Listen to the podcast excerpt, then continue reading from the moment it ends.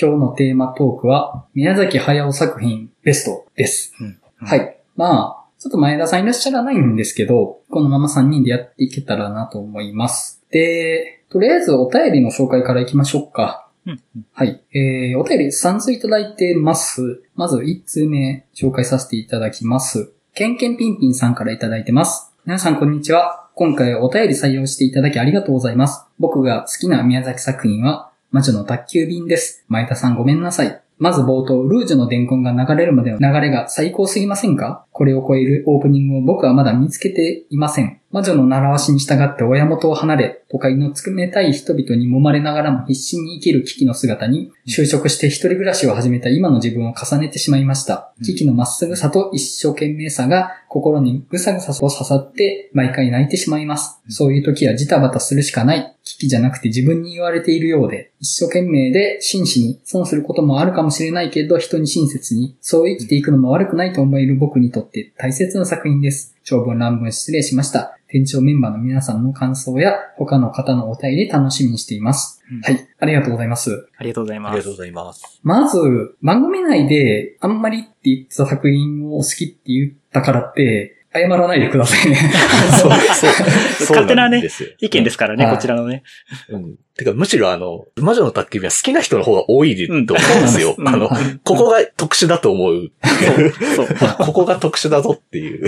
あの、前田さんには前田さんの物語があって、でケンケンピンピンさんにはケンケンピンピンさんの物語があってですね、うん。それぞれ魔女の宅急便が好きだったり、そうじゃなかったりするわけじゃないですか。うん。そこで、あの、なんていうか、引け目に思ったりとかは全く、あの、していただく必要なくって、あの、逆に僕らが気使うというか、いや、そうっすね。いはいや、そう、本当はそうあるべきです。ああの、僕ら気兼ねなく作品あんま好きじゃないとか言って、このメンバー内でも割とお互いに言ってたりするんですけど、うんその、謝ってたら、キリないんですよ、本当に。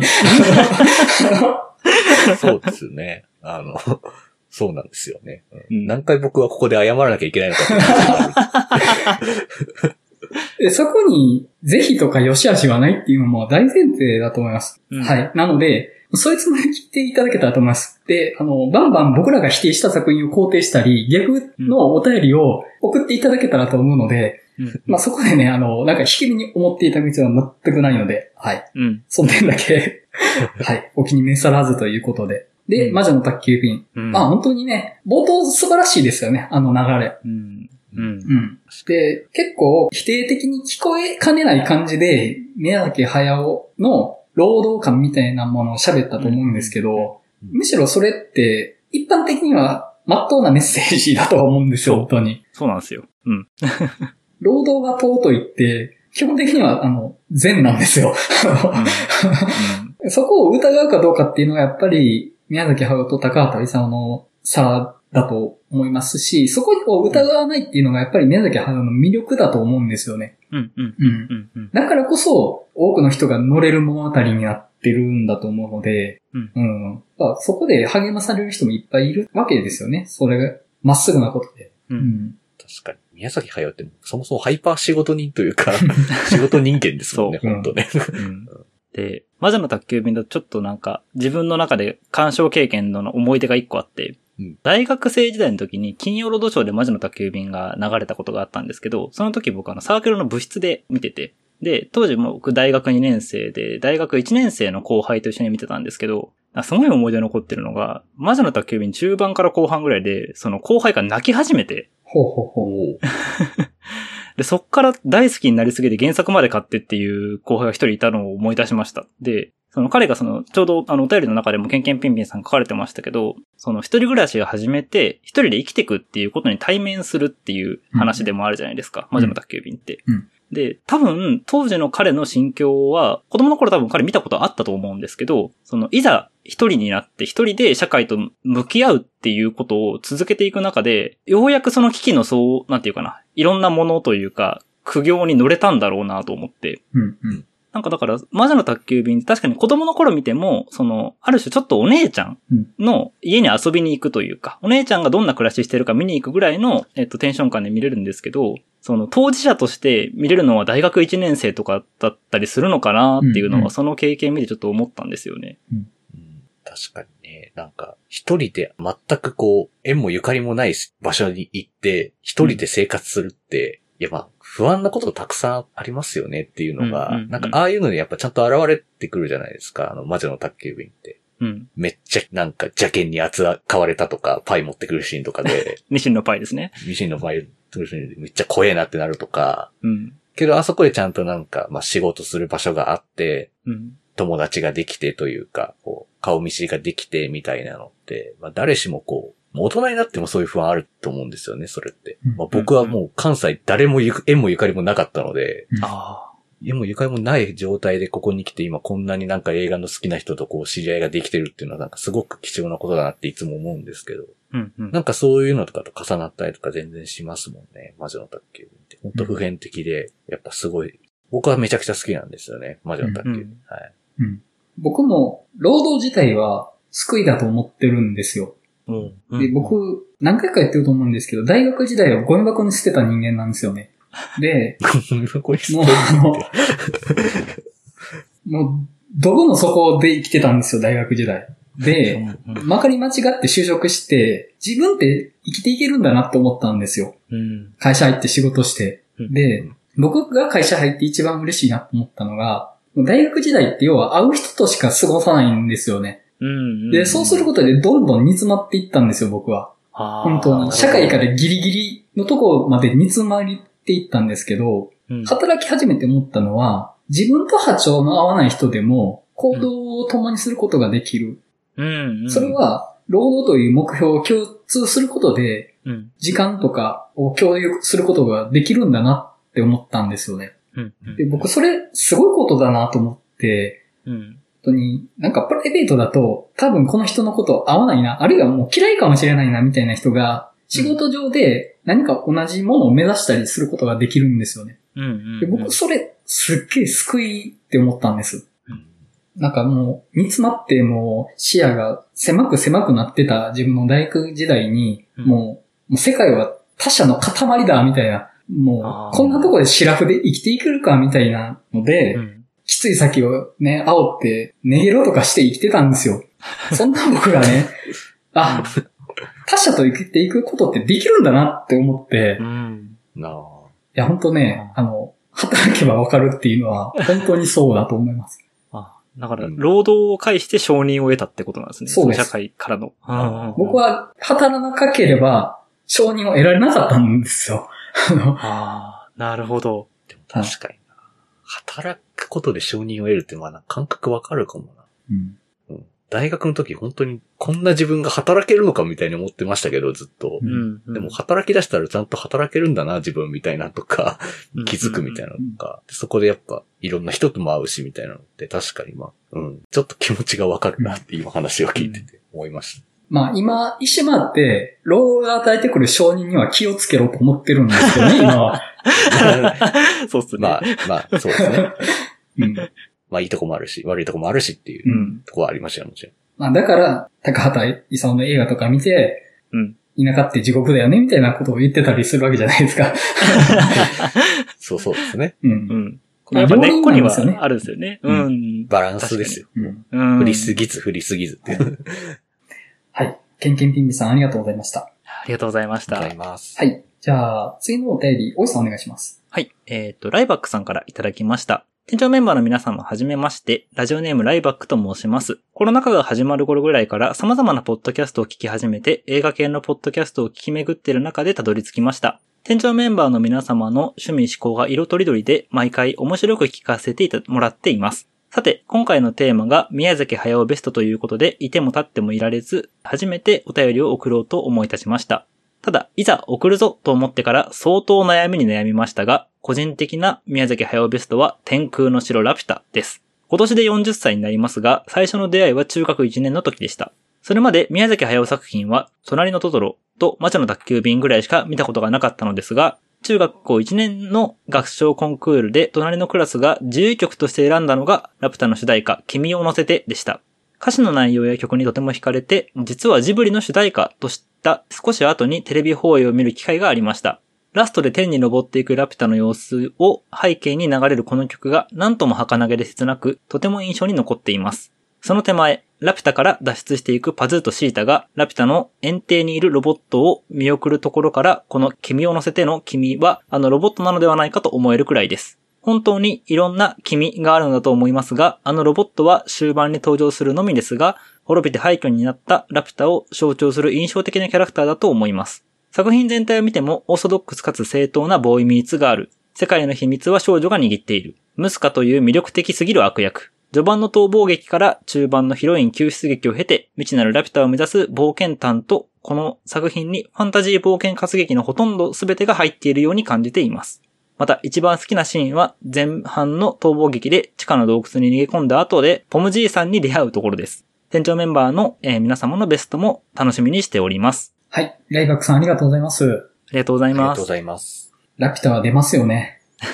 はい。うん。前田さんもラピュタって言ってましたし、うん。うんうん。そうですね。うん。で、ロボットの存在、確かに本作の重要な要素というか、うん。ラピュタにたどり着く直前で、要塞で大暴れするじゃないですか。はいロボットが。はいはい。うんで、そこで破壊の限りを尽くして、うわ、もうあのロボット怖えなってなった後で、ラピュタにたどり着いたら、うんそのロボットが、もう見るも無残に錆びれた状態になってて、うん。もう世界から置いていかれたように、うんうん。時間から取り残された中で孤独に過ごしているっていうのが、なんかすごいコントラストが強烈で、うんうん。力の裏の側面みたいなのが、なんかあるなと思うんですよね。やっぱりあのロボットの持ってる圧倒的なパワーと、その後に待っていた後輩とか孤独って、それってまさにラピュタが辿った道のりというか、うんうんうん。世界を支配した後に、いつの間にかもう世界の全てから忘れられた存在になったっていうのは、まさにそのラピュタそのものを象徴する存在ですよね、あのロボットって。うん。で、それがまあラストで宇宙に飛んでいくっていうのは、終わりとしてとても美しいなって気はします。うんうん。あと、ラピュタといえばやっぱり僕ムスカだと思うんですよ。とにかくムスカが良い。良い。良い。わかります。はい。で、僕はあの、ああいうコンプレックスまみれの悪役めちゃくちゃ好きで、うん。もう明らかに劣等感バチバチじゃないですか。そうなんですよね。で、あと、まあ、俺はラピュタの王家の一族なんだぞっていう自意識も言葉知ってるし、うん。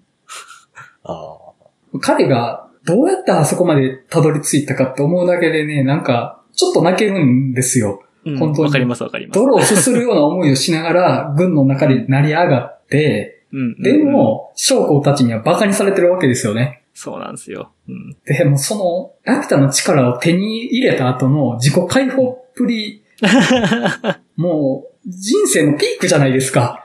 俺はこのために生きてきたんだっていう。そう。だから、あの、人がゴミのようだって、まあ、よくミームになってるシーンありますけど、はいあれを多分言うためにあの人はここまで来たんだろうなっていう、うんうんその、痛々しいんだけど、もうなんか、スローモーションに見えてきたよみたいな。うんうんうんそうなんですよ。切ないんですよね。やっぱり、そのカタリシスって、あるんですよね、本作。うん、うん、ーうん。オープニングで語った作品で言うと、パールとかもそうなんですけど、めちゃくちゃ悪いやつなんですけど、悪いやつが、その、あ自己のパーソナリティを全力で解放するうん。ことで、自己解放するって、なんかね、うんすごい気持ちいいんですよ。うん、うん、うん、うん、うん。てかみんな思ってるじゃないですか。人がゴミのようだって言いてえって思ってるわけじゃないですか。だからあのシーンって人気なんでしょ。うん、うん。なるほど。いや、ムスカって奥が深いキャラクターなんだって。、めちゃめちゃ深いんで初めて知りすましたけど。マジで。息子あの、まあ、もうこれ僕前言いましたけど、あの、ラピュタ見たことがないので、そうだった。そうだ った。そうですよ見たことがないので、はい。え、ムスカってそんなやつなのっていうの知らなかったわけですよ。あの、そうなんです。あの、ムスカはめちゃめちゃ深いキャラで、で、あとこれ、へよく言われるので、ムスカって主人公パズーの鏡の存在なんですよね。うん、うん、ーおーうん。おー要は、なるほど、なるほど。世界中がラピュタないってないよって言ってる中で、ラピュタを信じてる二人なんですよ。そう、そうなんですよ。世界でただ二人と言っていいぐらい唯一信じてる存在なんですよね。うん、うん。パズーとムスカが。うん。ただその憧れの負の側面と正の側面の背中合わせの存在なんですよ、彼らって。そうですね。で、パズはやっぱり、宮崎駿が良きと思ってる男性像というか男の子像なんですよね。しっかり働いて女の子を守って悪に立ち向かうっていう良き男の子像があって、うんその裏面にもう邪悪で悪辣でよからぬことを企んでいる野望の塊っていう、その野望とか男性的なものの負の側面としてのムスカがいて、うんで、それはやっぱり背中合わせの関係っていうのが、あの中には描かれてるっていうのが、いいんですよ、本当に。そう。で、その二人がシータを取り合う話ですからね。うん。すごいな。それ聞いたらめっちゃ面白そうやんっていう。いや、そう、疑いの余地なく面白いって言われてる作品なんですよ。マジで面白い。えそんな面白いの？ラピュタって。話聞いてたらめっちゃ深いやん、みたいな。なんか、っていう。単なる活劇だけではないです、ラピュタは。うんうんうん。なんかもう活劇とかなんかそういうファンタジー要素みたいなところがみんないいって言ってる人が多かったので、はいうんもちろんそれを絶対見たらいいって僕も思うと思うんですけど、なんかそんなもうちょっと深いところまでこうラピュタのことを語ってる人みたいなあんま僕出会ったことなかったので、あ、そうなんだっていう、いろいろ気づきを得ました。ぜひその視点で見てください。もう、うん天空の城ラピュタは最もシンプルに宮崎駿の中の善と悪が対決する話なので。うん。なるほど。はいそうですね。確かに。で、そこはね、どどんどん複雑化していくんですよ。うんう。ーん、もそうですね。とかね。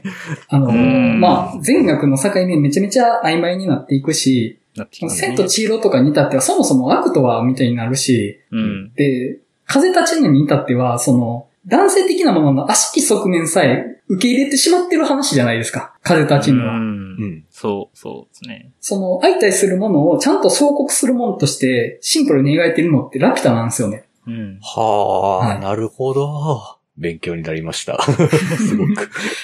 ある意味、ラピュタでもうやりきっちゃったのかもしれないですけどね。もうそれは。まあ、あとは複雑にしていくしかないっていうのはありますよね。そうそうそうそうそう。なるほどね。うん うん。完成形を作っちゃったからっていうのはあるかもしれないですね。確かに。今更そこに戻ってもな、みたいなふうにうん思ってそうな感じだね、します。うんうん、うん、うん、うん。いや、ラピュタ見る理由ができましたね。はい。マリオンさんがツイッターでバルスっていうのを楽しみにしておきます。いや、なんでこの人金曜ロードショーでもないのにバルスって言ってるんだろうみたいなね。どうしたみたいな。はい。ライバクさんありがとうございました。ありがとうございました。はい。じゃあ、もう一つ、マリオンさんお願いします。はい。えーっと、アーさん、店長メンバーの皆さん、こんにちは。マリオンさんには先日映画館でばったりお会いしました。うんはい。そうですね。会いましたね。びっくりしました。はい。ありがとうございます。えー、私の宮崎駿監督ベストは、もののけ姫です。うん。勤労でしか見たことなかったのですが、えー2020年にジブリ作品のリバイバル上映で初めて劇場鑑賞をしました。うん。うんえー今まで聞こえなかった音や細部に気がつき、まるで初めて見る作品のようで大変感動したのを覚えています。他の作品もリバイバルで鑑賞しましたが、もののけ姫は別格で6回見に行きました。それまでは環境破壊がテーマかなぐらいに思っていたのですが、そんな単純なものではなく、人間と自然の共生の難しさや様々な背景があり、大好きになりました。エボシ様、ヤックルが推しです。好きすぎて、絵コンテ、メイキング DVD、ヤックルのぬいぐるみなどのグッズを買いまくり、論文を読みまくり、久石譲さんが振るコンサートに行き、ポスターを買うためにオークションを人生で初めて使うなど、ハマるのが23年遅れましたが、2020年は個人的にもののけイヤーでした。ここでは書ききれないですが、本当に大好きな作品なので、店長メンバーの皆さんのもののけトークもぜひ聞いてみたいです。勤労でも21日に放送されます。長くなってすいません。これからも楽しみにしております。はい。はい。アーさんありがとうございます。ありがとうございます。ありがとうございます。僕も知ってる人の気がする。あの、多分知ってる人です。共通の知人の方だと思ってます。はい。はい多分久しぶりに会って嬉しかったんですけど。はい。で、もののけ姫ですね。まあ、もののけ姫もね、上がりますよね、名前は。う。うんん。すごい。で、さっきも言った通り、ラピュタからどんどん善悪が複雑していった、まあ一つの到達点の作品かなとは思うんですけど、うん。うん。うん。まあ時代的にもね、1990年代って環境問題が叫ばれてたというか、流行ってた時期だったので、まあそういう風に見える話にもなってるかなとは思うんですけど、うん。まあもうちょっと複雑なんですよね。うん。なんというか、まあ、人間の自然っていう対立もですけど、まあ、人間同士のまあ戦争とかの話にもこれ普通に入ってきて、結局なんか憎悪の連鎖の話になってくっていうのが、うんなんかこれすげえことやってんなっていううん。のは、本当思った覚えがあって、うん。で、僕も初めて見たのが、あの、このジブリのリバイバルの時期に初めて見たんですよ。うん。うん映画館で。うんだから、実は実家にビデオがあったんですけど、うん。うん冒頭であの、イノシシが暴走するシーンあるじゃないですか。はいあの、ああ、うん。あの、黒いやつ何でしたっけ？名前忘れちゃってましたけおど。こと主様でしたっけ？おことに様でしたっけ、うんえっとなんか、うりゃーって、こう、たたり神ですね。あ、たたり神だ。うん、たたり神だ。そうたたり神が襲ってきてで、明日かにこう、うわーって来るシーンで、もうあそこがマジでトラウマで、それ以降見れてなかったんですよね っていうのがあって、ああ。そう、僕の幼少期のトラウマ映画の一個ですけど、ある意味。う。うん、うん。うんで、やっぱで、大人になって初めて映画館でもののけ姫を見て、なんてすげえ映画なんだっていうことにやっぱもう気づかされて、うんこんなん作れる人だったんやっていうか、うん本当この人、宮崎駿ってすげえなって本当に思いましたよね。ううん、うん、うん。うんで、描いてることむちゃくちゃ本当複雑で、うん基本的に出てくる人たち、虐げられてる人たちなんですよね。全員。うん。うん。でそれはまあ自然の側も、やっぱり人間の側に開発されていってる側だし、で、主人公アシタカは縁氏の生まれだしうん、タタラバは、要はその、社会からこぼれ落ちた人たちなわけですよね。そこでしか生きていけなくなった人たちが共同体を作って生きてるっていうところ。で、自己王たちは、あれ、要は汚れ仕事やってる諜報部隊なわけじゃないですか。うん。まあ、あんまり綺麗な存在じゃないわけですよね。で、そういう人たちが生存競争をするっていうので、で、タタラバは環境破壊をすることで、そういうはみ出した人たちの生活の場を作ってるっていううん。のがあって、めちゃめちゃむずいんですよね、本当に。うん。いや、ちょっとね、すごいよくできた話だなと思うし、ラスト、綺麗に終わんないというか、悪い奴がやっつけられて終わんないのも、そうなんですよね。悪い奴がやっつけられて終わんないんですよ。この世界は。そうですね。うん。そうなんですね。けどなんか、結構でも僕は綺麗に終わってるなとも思っていて、そんな世界でもあの二人はちゃんと生きていこうとするんだなっていうところにちゃんと希望が残ってくれてるのがなんかすごく僕すごい、うんなんかそこだけはなんかストレートにエモい、エモいっていう言葉じゃないですけど、なんかすごく宮崎駿なりの願いがすごくこもっていて、そこにもまたちょっと感動しちゃうんですよね。うんうんそうですね。なんかしっかり最後に、この世は生きるに値するというメッセージに、その帰着するっていう映画をやっぱりあの人はずっと作り続けてるなっていう気はしていて、もののけ姫はまさに世界はもしかしたらここから変わっていってしまうかもしれないけど、でも生きるには値するんだってしっかりそれも強く言ってるというか、うんうん。やっぱそうですよね。なんか絶妙なバランス感だなと思いつつ、なんかこっちが気持ちよくならないことが多分いいこととして捉えてるような、複雑なものとして持ち帰ってくれっていううん感じのものとしてやっぱ捉えられるので、うん。やっぱあれは凄まじいお土産を持って帰るタイプの映画だなと思いますね。うんはい。アーさんありがとうございました。ありがとうございました。す。はい。じゃあ、我々のベスト発表入っていきたいと思うんですけど、うん裏でこっそり順番を決めておりました。あら あ、そうなんですか。はい。えっと、いつもの順番決めシステムで裏で決めていったんですけど、1番マリオンさん、2番山口、3番大石さんで いけたらなと思いまマジす。か。マジか。はい。機械が決めたことなんで。そうですね。従いましょう。はい。じゃあ、マリオンさん、マリオンさんはいの宮崎駿作品、ベストを教えていただいていいですか、そうですね。僕のベストは、風立ちぬなんですけど、うんうん。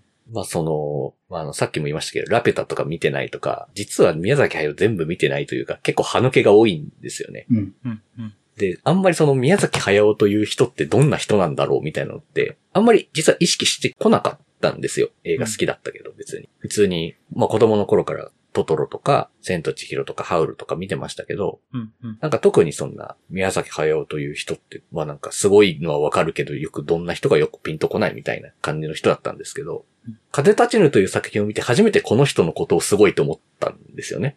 まあその体験として。うん。まあその前にもののけ姫をちゃんと見てるともののけ姫でそう思ったのかもしれないんですけど、まあ初めて宮崎駿って人はすごい人なんだなって思ったのは風立ちぬだったっていうのがうん。僕の中のまあ印象なんですけど、もうなんかその、主人公はあのゼロ戦の制作者である堀越二郎うんと、あと、風立ちぬという一つの作者の人でしたっけ？堀達夫。うん。はいとかを混ぜたようななんか複雑な話ですけど、まあ、まずそのゼロ戦の設計者っていうあたりに、もうなんか自分のあらゆるなんか矛盾を、自分のそのクリエイターとしての矛盾とかを全部あそこに込めてるのすげえなっていうふうに思ったんですよね。うん。うん。自分の望む飛行機を作りたい。でもその飛行機はいずれ戦争で破滅を呼ぶようなものになりみたいな。うん。の、それでも僕は行くんだみたいなっていうのって、まあもうエゴまっしぐらですけど、でもそういう瞬間になんかこう複雑なニュアンスみたいなのに、がなんか人を感動させるものってやっぱあるよなっていうのを、まああの絵が描いてるなというふうにやっぱ思うというか、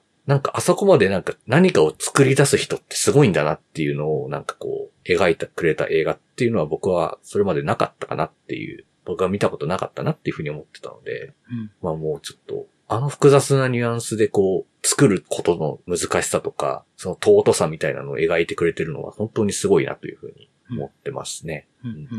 で、さらにまあ、まあ難病もののラブストーリーみたいなとこもそこに入ってるわけですけど、まあその愛のあり方というのもすごくエゴで溢れてるっていうところも、なんかそこにちゃんとエゴの話としてちゃんと絡ませてるのもすごくうまいなと思いましたし、うん。うんちょっと難病ものね、まあ普通にまあ、うるうと来ちゃうんですけど、ちょっとどうかと思うぐらい泣いちゃいましたよね、映画館で。うん。うん。お互いのエゴでもう、本来ならね、あの、養領所行かなきゃいけないんですけど、で、堀越二郎もね、仕事があるので全然構ってあげられないんだけど、それでも二人はあそこにいてみたいなシーンあたりからも結構涙ドバドバ流れちゃうぐらい好きで、うん。うん。で、その果てにまあ、最後まあすごい終わり方しますけど、あの、うん飛行機できたその後にもう地獄のような風景が、そこにはダオコが、みたいな。うんどんな飛ばし方してんだよって思ったんですけど、最初見たとき。まあ、そのなんかもう、飛躍の仕方がもう、もうちょっと、カタルシスに溢れすぎてて、もうちょっと余計にちょっとすごいな、この映画っていうふうに思っちゃいましたね。うん。その果てにまたこう、うん。最後、松任谷由実のね、曲で、うんこれまでの風景が流れるっていうラストでもう、もう、もう涙がドバドバって感じだしたね。はい。うん。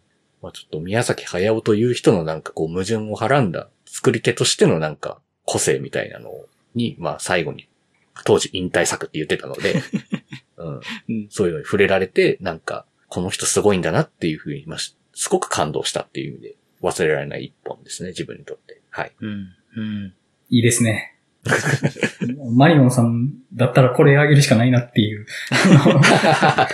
いや、もうずっと言ってましたからね。風立ちぬのことは。そうですねずっ。と言ってたから。実はちょっと言ってたんですけど、はい。いや、本当に、本作やっぱり、ここまで自分をさらけ出したのって初めてだったんじゃないかなと思うんですよ。宮崎駿という人が。うん今まで、良き男の子とか、良き男性みたいなものを描いてきて、その裏側に、悪しき男性っていうのも同時に描いてきた人で、それって今は交じり合わないものとして描いてきてたんですけど、もっと曖昧模糊とした複雑な、善でもないんですよね。うんなんか、あの、前向きさと、その根っこにある、結果的に生まれてしまう横島な何かみたいなのが、まだらに混じった男性っていうのを描いたのって、多分初めてだったんじゃないかなって気がしますし、でここまで自分重ねるかっていうのもあると思うんですよね。うん。うんうんそうですね。やっぱ本作のゼロ戦作りって、アニメ作りにまあ重ねられるわけじゃないですか、どうしても。はいで、それは、まあ、自身が戦争反対のスタンスを取りながら、ずっと兵器を描いてきた本人の、まあ、罪悪感みたいなのも同時にちょっと含んでるっていうところ。うんうんうん。うんで、仕事のために周囲の全てをないがしろにしながら突っ走ってきた人間の罪性みたいなものを描いてて、うんでもそれでもやるしかなかったっていう、うん風立ちぬいざ生きめやもなんですよ。ねまあ、風が吹いたら生きるしかないっていう。ないっていう。も うなんかそのイズムにもうもう、うわーって泣いちゃうな、みたいな気持ちになっちゃいますね、本当に。結構本作、いくらでも批判できると思うんです。うんうん間違ったことをしてるっていう。でも間違ったことをしてる人間の話なんですよ。あの、本当に。っそう、ていうね。そうなんですよね。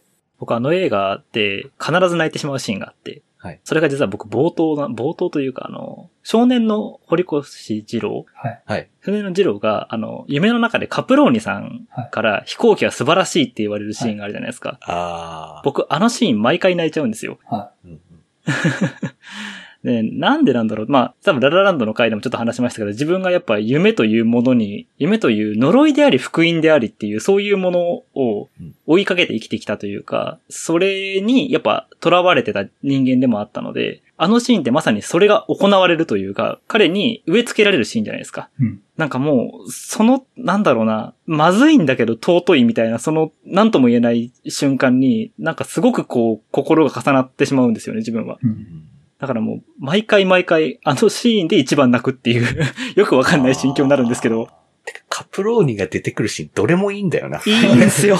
そていうか、どれもいいんだよなっていうのはあるんう。ですよ。そう、いいんですよ。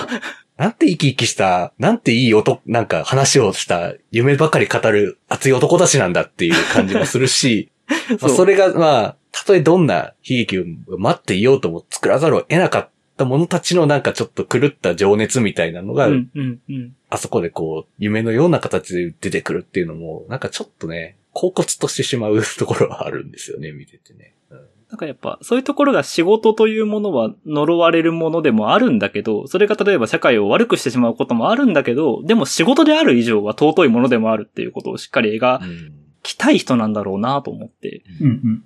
そうですね。労働の積み性を描いたっていうのも、もしかしたら初ぐらいなのかもしれないですね。そうですようね。ん。確かに。あまあ、だから、もののけ姫のタタラバにあった積み性のよりこう強いものというか、うんもののけ姫のタタラバが功罪入り混じったものであったのに対して、風立ちぬの仕事ってやっぱり罪がすごく強いというか、うん、うん。こうはあったのかなっていう、人がたくさん死んだだけなんじゃないかなっていう感じの着地をすると思うんですけど、うんうん。いや、でも、僕はやりたかったんだって、そしてやったんだっていうのは、うん、もう、なんていうか、その物語自体は受け取らざるを得ないなって思ってしまうんですよね。うん、うん。いいとか悪いとかじゃなくって、うん。なんかちゃんと生きてきたんだな、自分は、みたいな。あそこでこう、まあどっかやっぱね、自分がこう、人生を生きてくる中で、何かそういう瞬間に出会えたら、まあ、そんなね、いいこと、貴重なことないよっていう感じのシーンだと思うんですよね。ああいう光景を見れたっていうのがね、うんやっぱり。やりきった果てに、まあそれは本当に地獄みたいな風景かもしれないけれども、って。うんね。あと、声が庵野秀明じゃないですか。そうですね。あの声、めっちゃ良くないですかって僕ずっと言ってるんですよ。僕最高だと思ってます。はい。まあ、あの、まあ、揶揄されがちじゃないですか。まあ、まあジブリってまあ、あんまりその声優さん使わないとかいう話もありますけど、その中でも、まあ、全然演技をする人じゃない庵野秀明がこう、やるっていうので、うん。いましたけど、けど庵野秀明じゃなきゃこれダメだよな、みたいな気持ちになりませんか？あの声。わかる。なんかこう、やっぱちょっと庵野秀明という人も、うん。ちょっとやりすぎな人というか、うんちょっと強靭みたいなとこやっぱあるじゃないですか。やっぱりこう同じ作り手としての強靭度がある人なので、うんなんかやっぱその、もう他の人にはわかんないような話をする上で最適な声だなって思ってて、うん。本当にちょっと、あの演技は本当に素晴らしいと僕はずっと言ってるんですけど。いやうん、素敵です。本当に。うん。うん。演技というか、やっぱり役が当てがわれたっていうところだと思うんですよね。うん。庵野秀明が庵野秀明のままそこにいるからこそ価値がある役というか、うん。うん。あと、この抜擢って本当に意味めちゃめちゃ重たいと思うんですけど、いや、そうですよ。ね後継者指名ですよね。もう後継者指名だし、同時に、お前もこっち側だよなって言って引きずり込むような意味もあるじゃないですか。お前も地獄の側だよなって言って、うん。お前も地獄を作った側だよなっていう。そう、そうめちゃめちゃ重たいっすよ。うん。確かに、いや、ね宮崎駿にしろ、庵野秀明にしても、彼らに人生狂わされた人いっぱいいると思うんですよね。うんうん。そう、それはもう、アニメの仕事に就くとかでもいいですし、うん、うん、もう彼らの作品が死ぬほど好きみたいなのでもいいですと思いますし、うん。うん。もういっぱいいろんな人の人生狂わせてると思うので、もう、本当作り手の魔力っていうんですかね。うん。恐ろしい時は本当に恐ろしいし、すごいなっていう、もう、イフの感情ですよね、その辺はもう。うんうん。あと本作僕取り上げたいのが、やっぱナオコなんですけど、うん。はいまあ、結構古き良き発行の美少女というか、うん。はいで、結核で余命わずかって、まあ、昔の文学作品だよねっていう感じすげえあって、まあその、ある種コテコテ感みたいなのを、もう見事に表現しきってるというか、うん。究極系ぐらいには思うんですよね。そういう発行の美少女の造形として。うん。で、結婚する時のシーン、はい。はい。もうジブリで一番美人ですよね。本当に。本当に。本いや、当にそう。確かにそうなんだよな。うん、確かにそうかも。うん。あそこでちょっと劇場で軽い悲鳴を上げました。本当に。うん。うん。あとやっぱり、もう一個特筆すべきは、うんセックスシーンがあるってとこだと思うんですけど、ありましたね。描いたなっていう、ついに描いたなっていう、うん。うん、そこを描くって、腹くくったなって感じはするんですよね。うん。うん。うんうんなんていうか、あの、理想化された女性じゃないよって、今回はっていう。うん。だからやっぱり、直子のエゴもめちゃめちゃ強い作品なんですよね。うん。うん。うん。その自分の命がどうなろうとも、二郎のそばにいるっていう。それは、なんていうか、自己犠牲的な愛っていう風にも捉えられるんですけど、呪いですよね、あれは。うん。罪悪感という呪いで忘れるなよっていう、私を忘れるなよっていう呪いをかけに来てるじゃないですか。うん。うん。うん。結核患者の横であなたはタバコを吸うんですよね。でも私はそれでもそばにいますよっていう呪いをかけてるわけじゃないですか。うんうんその、ねやっぱり、清き少女とか、あるいは強き女性みたいな、ある程度わかりやすい女性像が描かれることが多い宮崎駿作品の中で、ものすごく清濁入り混じった複雑な人間としての女性っていうものを描いているのがやっぱり直子だと思うんですけど、うん。うん。すごいんですよね、やっぱ、業が、カルマがうん、本作って。うん。うんそうですね。本当に強烈だなっていう。うん。それこそ、ジローが仕事でありゼロ戦に恋してるのであって、ある意味、ナオコの片思いのようにも見えてくるんですよね。うんその関係性として。あで絶対彼は、もうこちらのことを振り向いてはくれないっていう、でも、私はあなたのそばにいたいのっていう、その感じが、ある意味、その、強い女性に見えてくるんですよね、すごく。うんうんなんかそれこそ、愛がなんだの、てるちゃんくらい強い女性に見えてくるんですよ。ーなあ。なんかそれがすごくやっぱ魅力的だし、まあこれまでのその女性主人公って宮崎駿作品の中で結構そのはつらつとしていて、すごく自己主張が強いタイプのあの女の子を描いてきたかな。まあ時々違う、千と千尋とか違うかもしれないですけど、あると思うんですけど、なんか結構そういうものをよりこうリアルなというか、現実的な次元に落とし込んだキャラクターだなっていう気もします。うんうんいやー風たちにはね、かつて僕の宮崎駿はベストでした。おー。はいってことは、間違うってことなんですけど、ねはいや、ちょっとなんか風立ちの話でめっちゃ盛り上がっちゃってますけど、時間大丈夫かなって。いやー本当ですよ。皆さんベスト喋りたいことたくさんあると思うので。い。じゃあ、次行きましょうか。うん、うん。はい。えーっと、じゃあ、僕の宮崎駿作品ベストは、もののけ姫です。あはいはい。で、もののけ姫、結構ね、いろんな作品巡り巡ってたどり着いたのがもののけ姫って感じなんで、今の時点の僕の完成的なベストって感じではあるんですけど、僕がもののけ姫の好きなところって、全員負けていく人たちの話なんですよね。う。うんん。この作品って。で、まあ、時代的に、室町時代、前半って言われてはいるんですけど、うんで、その中で、まあ、ごくごく一部の地方の勢力争いの話でしかないんですよね、この話って。実は。で、そこがすごくいいなとは思ってて、例えば主人公アシタカって、まあ、さっきも言いましたけど、もうホロエビック民族、まあ、エミシの出身で、その自分にかかった死の呪いを解くために来た人。でうん、うん、王族であるアシタカが村を出るっていうことは、もう民族の滅びを意味しているっていうところなわけですよね。で、それでもやっぱりもう村を出ていく。もう死ぬしかないんだったら、まあ出ていくっていうなる。まあ呪いが村に残ってるわけにもいかないから外に出さないといけないっていうのもあるんでしょうけども。うんで、そこでもう民族としての存在としては滅んでいってる存在の出としてアシタカがいて、で、自然の側としては獅子神の森っていうのは人間側に開発されてどんどん失われていってると。うん、うん。で、滅んでいってる自然の側の逆襲が行われているタイミングの話なわけですよね。うんうんで、その、山犬たちからタタラバに反撃が行われたりとか、イノシシたちが海の向こうからやってきて、えー獅子神の森と協力して最終決戦を挑もうとしてるっていうところ。で、それも、やっぱり自然の側として滅んでいく側っていうのがあって、タタラバもやっぱり、まあこれもさっきも言いましたけど、既存のコミュニティから排除された人たちが生存する場として作った場なわけなんですね、あそこって。うんで、あそこって身売りされた女性であるとか、あるいは病人とかが集まって、うん技術者集団として生きていってると。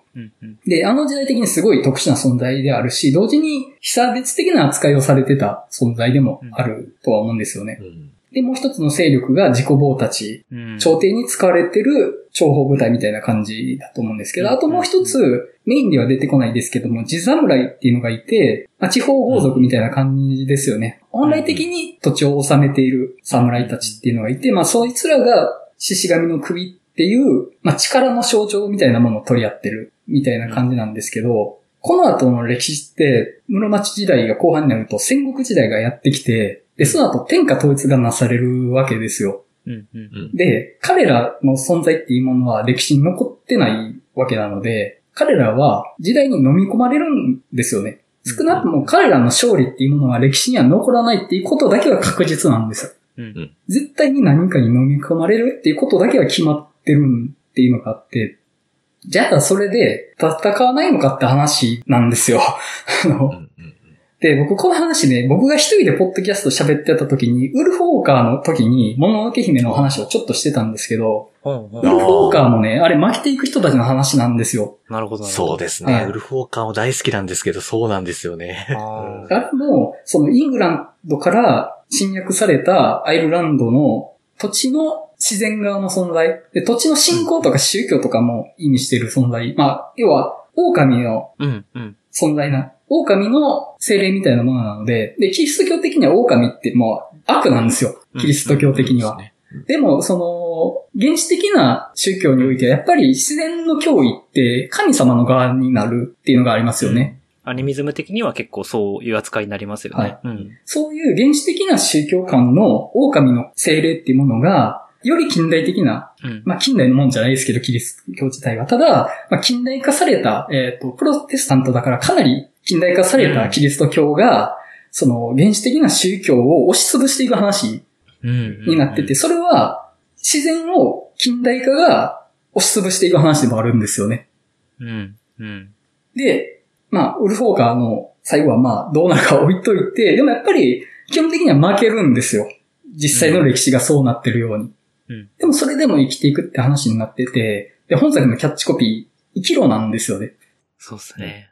で、ラストも、もうすべてが崩壊して、タタラバはなくなり、獅子神の森は単なる里山になるんですよね。原生林ではなくなって人の手が入った、もううん背が低い木とか草とかしか生えない里山になって人間の都合に自然になるんですよね。うんうんで、メインの登場人物たちが求めてたものってなくなるんですよ。あのうん場からは。うんもう全員が負けたと言ってもいい状態でも、それでも生きようって言うんですよね。うんその、勝った負けたということと関係なく命は続いていくっていうところ。でもそれでも生きなければならないっていうところで、やっぱりそこで胸打たれるところがあるというか、うんうんその、誰かが勝ったからとかっていう話じゃないっていうところが僕はすごく好きなんですよ。うんうん。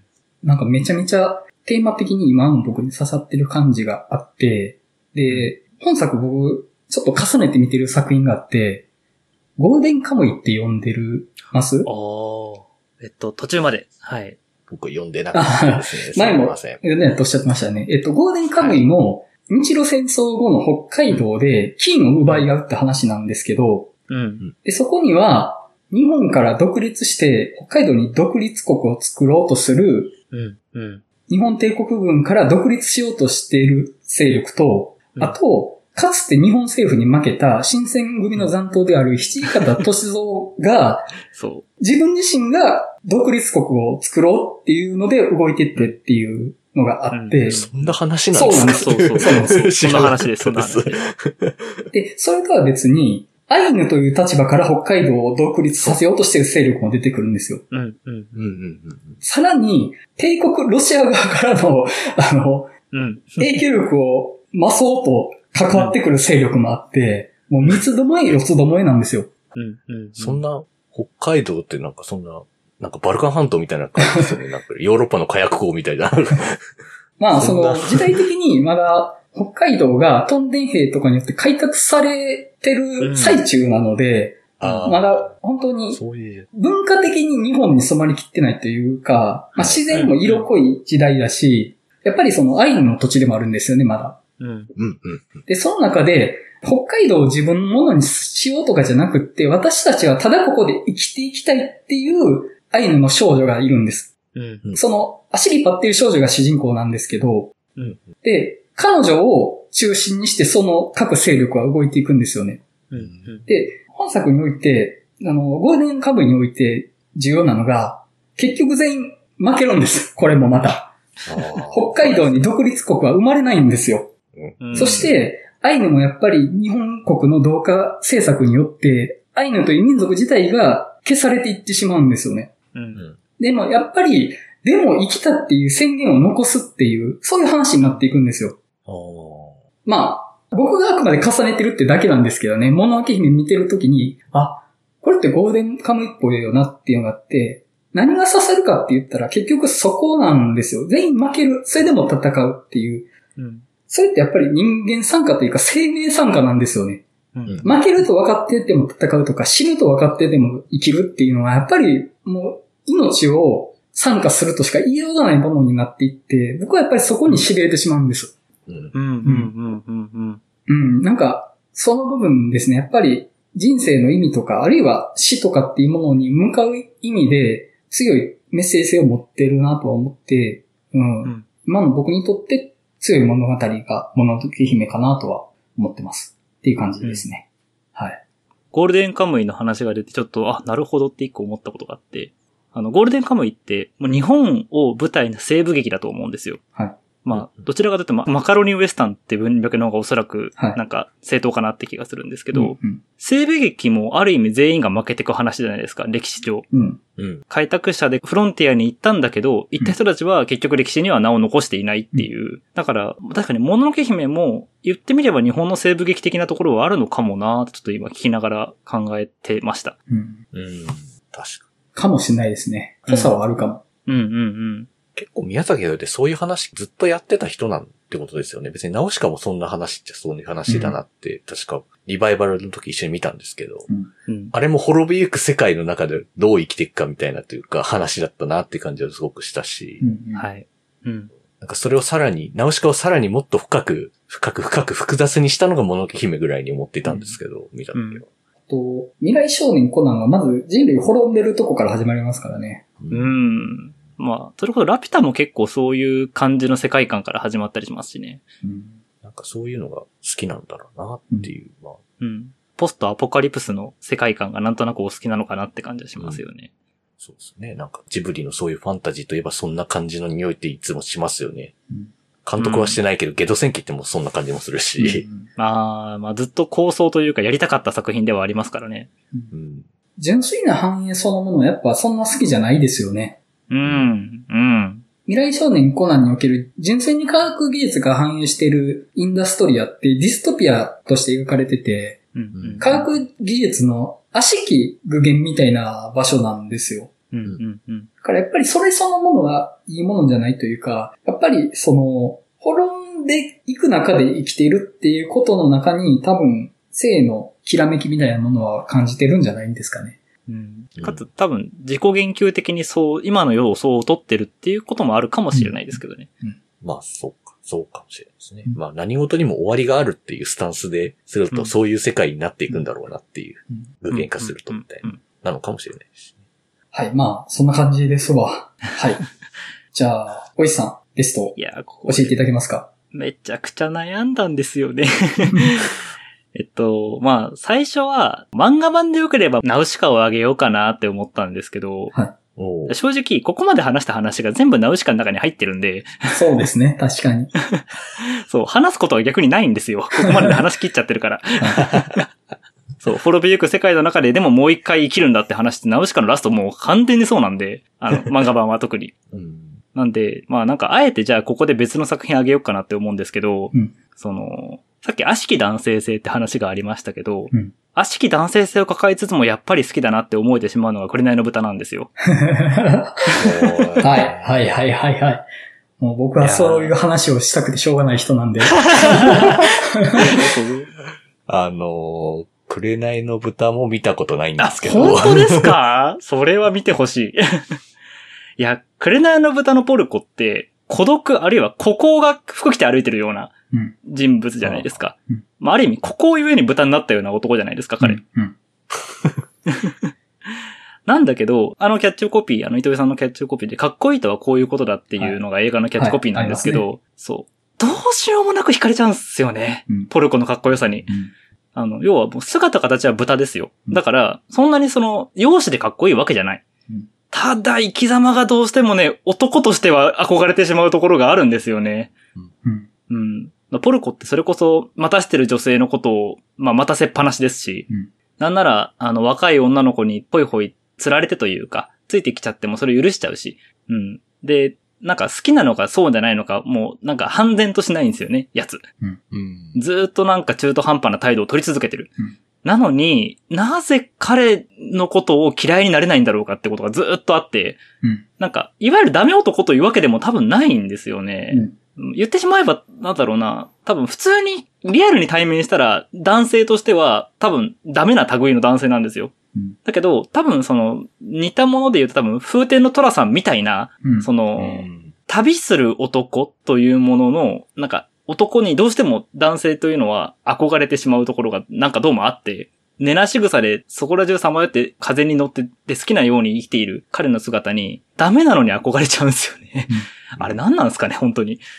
わかります。わかります、は い僕の人生は、紅の豚に憧れて、そこから紅の豚を疑うことでここまで来たって感じなんで、どういうことですか、それ。あの、めちゃくちゃなんか、思い入れたっぷりじゃないですか、いや、えっ、と、思い入れたっぷりというかね、うん。ちっちゃい時ね、紅の豚むちゃくちゃ好きだったんですよ。うんうんうんうん、えわかりやすくダンディーなんですよね。そう、そうなんです、そうなんです。うん。男たるもの多くを語らず、背中で語るみたいなのを具現化したような存在なんですけど、うんうん。ただだんだん、あれこれってずるくねっていう風に思い始めて、黙ってても女の人がついてきてくれるって甘くねって思うし、その、なんていうかそういうのがかっこいいっていうのって、ちょっとずるいというか、うん、それをかっこいいってことにする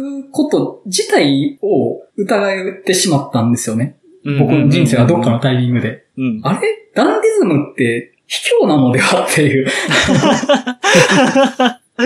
いや、でもおっしゃる通りなんですよ。確かにそうなんです。で、ポルコって存在は、なんか豚になってるんですよ。もともとは理系の中年男性なんですけど、うん。それが、まあ中年でもないのかな？結構私若いかもしれない。青年かな ?30 代ぐらいかもしれないですね、多分。うんだから中年っていうほど年取ってないと思うんですけど、うん。豚になってるんですよ。なんかの理由で。そう、なんかの理由で。で、それはあんまりよくわかんないんですけど、ただ、そこには自重的な意味があって、俺なんて豚みてえなもんだよっていう意味合いを含んでると同時に、でも、人間たちがやってる薄汚ね行動より、豚の俺の方がマシだよなっていう、うん、うん、うん。それを言うために豚なんですよ。そうそうそうそうそう。えわままさに本当にそうです。めっちゃ複雑なこと言われるやんっていう。で、わかるんです、その。いや、見た目は豚でも俺の方が崇高だぜってわかるんだけど、それを言うために見た目が豚になってるのずるくねって思って。そうう。んで、しかもそれ、その上で奴はモテますからね。わかるよ。モテるよ。わかるよ。モテるの？わかるよ。それはそう、モテますってあんな。モテるよ。うん。うん。でもさ、子供生まれても、おむつとか買えないでしょ、あんた。あいつは買えないでしょうね。なんなら家に帰ってこなくなる。いや、まあそもそも子供とかめんどくせえと思ってるから、うんまあ、一匹狼なんですよね。うん、うん、うん。もう、なんかね、そこなんだよな僕がいぶかしんでいるのは。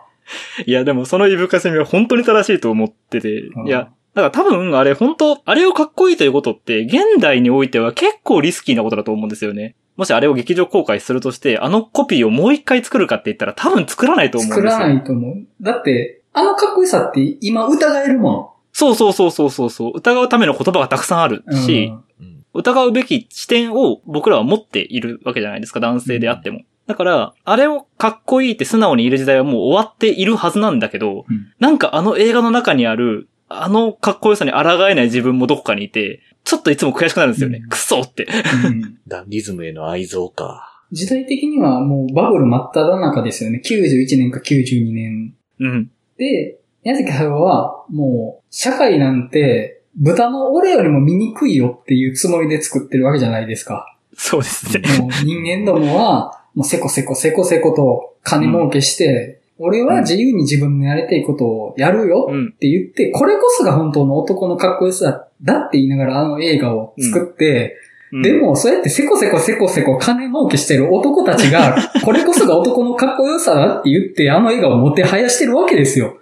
そうなんですよ矛。盾しすぎなんです。そう、そう。宮崎駿が否定したいものがあの映画に乗っかってるんですよ。皮肉なんすよね、それがもまあ、確かにな。宮崎駿、矛盾の塊だと思ってるんですけど、その受け入れられ方もすごい矛盾ばっかりっていうのはいつも思うんですけど、う。うん。あの、もののけ姫が、あの、わけわからんぐらいメガヒットするっておかしいんですよね、普通に考えると。確かに。それ普通じゃないんだよな、みたいな。なんでみんな見に行ってんだろう、みたいな。なんかね、不思議ですよね。その辺の因果みたいなの。うん。なんか、多少の誤読をゆる、許すというか、なんか誤読される映画が多分多くて、うん。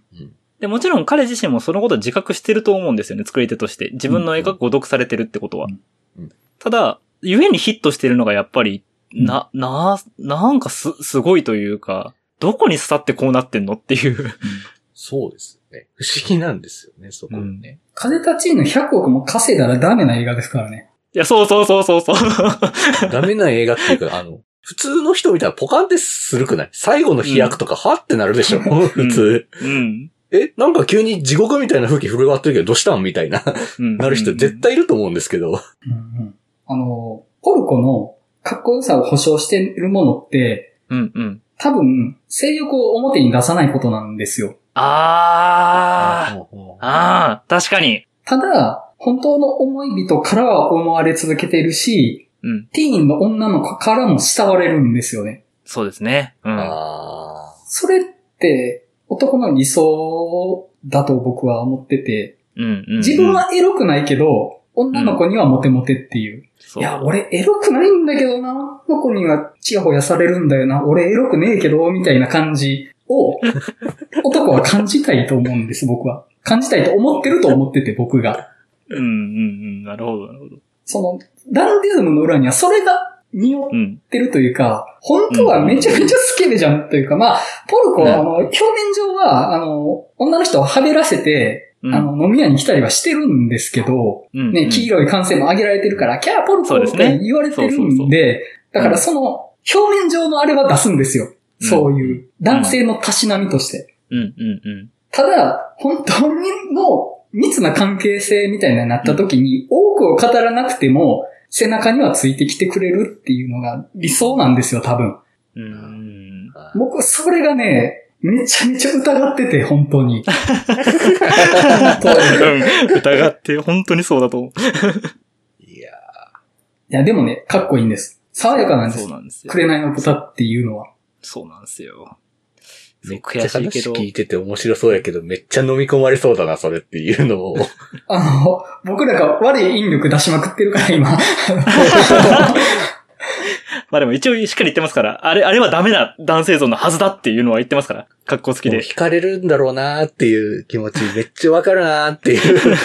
うん、いや、いや、なんだかんだやっぱダンディーなもの好きうんだなってあるじゃないですか。007が好きとかもそれ最もたる例だと思うんですそうそうそう。なんだかんだね、好きだなって自分もそういうの思いますしね。なんかうんそこを問われるような映画なんだなって思うと余計に なんか面白そうやけど。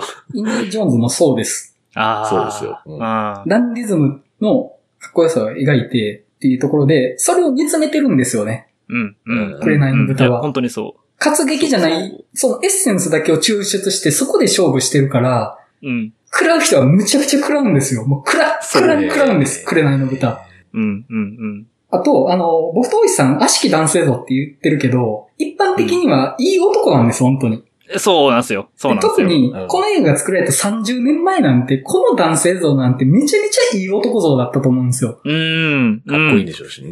うん。全く疑いの余地なく。うん。それをまあ、今は疑ってるけど、やっぱりかっこいいんです。で、その美学っていうものはやっぱり今も存在してて、それはエンターテインメントの中にも確実に忍ばされてます。ありますね。うん。で、それを良きものとして僕らも楽しんでます。うん、うん、うん、うん、うん。で、それは、今は結構バランス感覚が今用にチューニングされてるからそんなに味が濃くなかったりするんですけど、うん。やっぱり紅の豚は、その、エッセンスなので、うん。濃いんですよ、成分が。うん、うん。それを食らう用の人のために作られてる映画なので、なうん。だから、逆に言うとその、なんていうかな。そういう男性像というか、その、風天的な男性像うんのものの一番最上級のものがあそこにあるんで、あれとりあえず見ておけば、うんあこういうことねってことはわかるっていう、うんうん。そう。男性が憧れる男性とはこういうことだが、全部教科書のように詰め込まれてる映画なんで。えー、なるほど。うんいや、あれはちょっと、やっぱ味濃すぎて、もう辛いですけど、でもやっぱ、たまに食べたくなる味です。なるほど。うん。いや、ちょっと紅の豚を見なきゃな。はい気持ちいい。今日、おいさんと、今日まあお便りとか取り上げる中で、ラピュタと紅の豚が出たわけですけど、その宮崎駿が考えてる良き男性、悪しき男性みたいなのの変遷を見る意味では、ラピュタ紅の豚、風立ちぬっていうフローは、あむちゃくちゃいいと思います。あ確かに なそうるほど。ですね。うん。なるほど確かに確かに。ああ、なるほどな。うん。いや、風立ちぬも見返したいなって思ったので、その3本のフローで見ようかなっていう。うん、うん、うん、うん。そう、だから多分本当にムスカ、ポルコとムスカと堀越はすごい近しい存在ですよね、確かに。うんうん。そうだわ。言われて気づいた。そう、堀越二郎とか、めっちゃゼロ戦の設計とかしてる橋で、めっちゃ女の子のことチラチラ見てるんですよ、あいつ。そう、そう。だから、ポルコも、自分の飛空艇の整備しながら、女の子通ったらチラチラって見てるんですよ、あいつ。見てます、見てます。そうそうそう。いや、むしろ、ポルコ見てたんだなっていうのが、風立ちぬを見ることでわかるんです。あなるほどね。なるほどね。ああ、確かに確かに。あー今日、今日新たな気づきばっかりだな。おもろいな。面白いなっていう。いや楽しいです、本当。楽しいなまあ、あの、普通に見る価値がありますからね、まず。うん。宮崎もちろん駿の作品は。そうもちろんそうなんですよ。そうなんですよ。それを何かしら僕は歯抜けなだけであってっていう。かたくなにラピュタ見てないとかよくわかんないことしてるっていうだけなので、うん見ろよって話なんですけど。うんそうそう。うんうんいや、ちょっと、見た後のマリオンさんの感想が楽しみすぎます。はい。まあ、多分どこかで見るでしょう、これは。そうですね。ちょっと見なきゃなこれ。はい。面白い。マリノさんに宿題が出たところで、本日の総括としていいですかね、それを。いいと思いま。そうですすね。い、やー奥深いな本当にな。いや、あの、やっぱり宮崎駿の作品群って、うん大ヒットしてるにしては、うん作家性強すぎるんですよね、やっぱり。うん。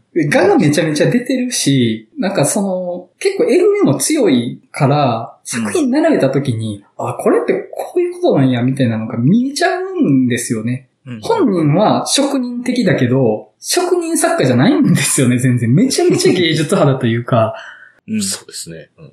ゴリゴリのアーティストじゃないですか、本当に。うん。ゴリゴリのアーティストがまかり間違って大ヒットしてるだけで、うん。そこがね、やっぱ並べてみるとより面白いなって思います、本当に。うん。ねそういう意味では本当に、今度の新作どうなるんでしょうねっていうね話なんですけどは。予一告編とか切何もわね。からない。風立ちぬのような自己言及を経て、うん。よし、自分もさらけ出したし、本格的に説教するぞっていう感じを僕は感じてますけど、まあ、タイトルからしてもそうっすよね。本気の説教来るんじゃねっていう。うんね積極臭いタイトルですけどね、もう、もうんうんうん。いやー、どうなりますかね、本当に。予告編も全くなしでね、公開になりますからね。はい。いや正直楽しみですよ、本当に。う。うんはい。やっぱでも予告というか宣伝がないと、うんモチベーションガンって上がらないですね。じわじわとうんうんうんうん。中でふつふつと熱は発してますけど、なんか爆発的にうおーっていう波が来ない感じはやっぱ宣伝って大事なんやなって気がします。うん。うんなんか、期待値をどこに置いてみればいいかが、やっぱまだわかんないからってこともありますよね。そうですね。うんあ、でも、確かに。期待値ゼロで見る映画って面白いからな。それは確かにそうかもしれない。ですよ。今回本当になんかある種の社会実験に参加するような気持ちなんですよ。何も情報がないもので見た映画ってどんな感じなんていう、確かに。そういうなんか社会実験に参加させていただいているみたいな感じをめちゃくちゃしていて、うんうんうん。いそうそう。はい。楽しみです、本当に。やーどうなりますかね。どうでしょう？次回、君たちはどう生きるかでいいんですか？これテーマは。一応、前田さんにも確認するとして、ああ、もちろんもちろん。はい。ねちょっと一旦そのつもりで考えてみましょうか。はい暫定。で。うん。はい。まだチケット取ってないですけども、公開日に絶対見に行ってやろうって思ってますし。うんうん。いやー、今日こんだけ話した次に見る新作、楽しそう。いや、本当ケンケンピンピンさんありがとうございます、本当に。はいいや、もう、すごい期待値が上がるいい回やったな。はい個人的にモチベーションが上がるいい回でした。はい本当にうん。いや来週の話がどうなるかもめっちゃ楽しみですね。はい。いや、本当に、どんな話持ってこうかと思います？もん。はい。じゃあまあ、うん次回、君たちはどう生きるか、テーマ暫定でいきましょう。